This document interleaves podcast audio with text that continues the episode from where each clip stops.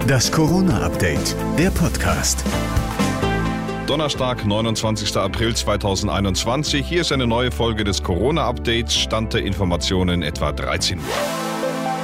In den USA hat sich Präsident Joe Biden anlässlich seiner ersten 100 Tage im Amt selbst beschenkt mit einem, ja, Impfrekord. Nicht 100 Millionen, wie ursprünglich versprochen, nicht 200 Millionen, nein, 220 Millionen Corona-Impfungen sind in diesen 100 Tagen in den USA verabreicht worden, sagte Biden. 220 million COVID shots. Gratulation, Mr. President, Respekt Amerika.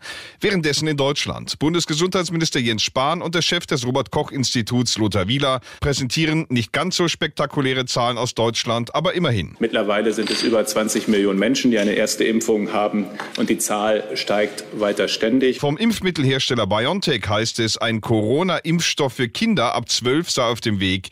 Die Zulassung in der EU werde in Kürze beantragt. Eine gute Nachricht auch für Jens Spahn. Stand heute, wenn nichts Ungewöhnliches passiert, spätestens in den Sommerferien werden wir die über 12-Jährigen dann impfen können, wenn die Zulassung da ist. Thema Freiheitsrechte für Vollgeimpfte.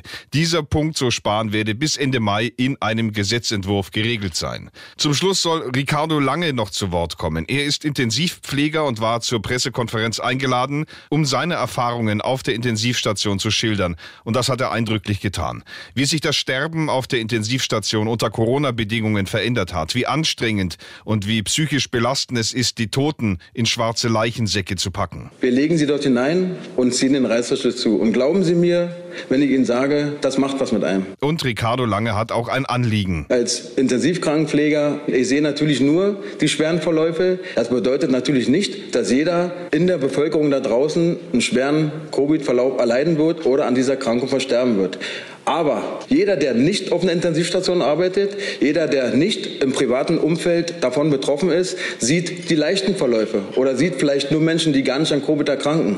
Und das wiederum heißt nicht, dass es diese schweren Verläufe eben nicht gibt. Und das war das Corona-Update von Donnerstag, dem 29. April 2021.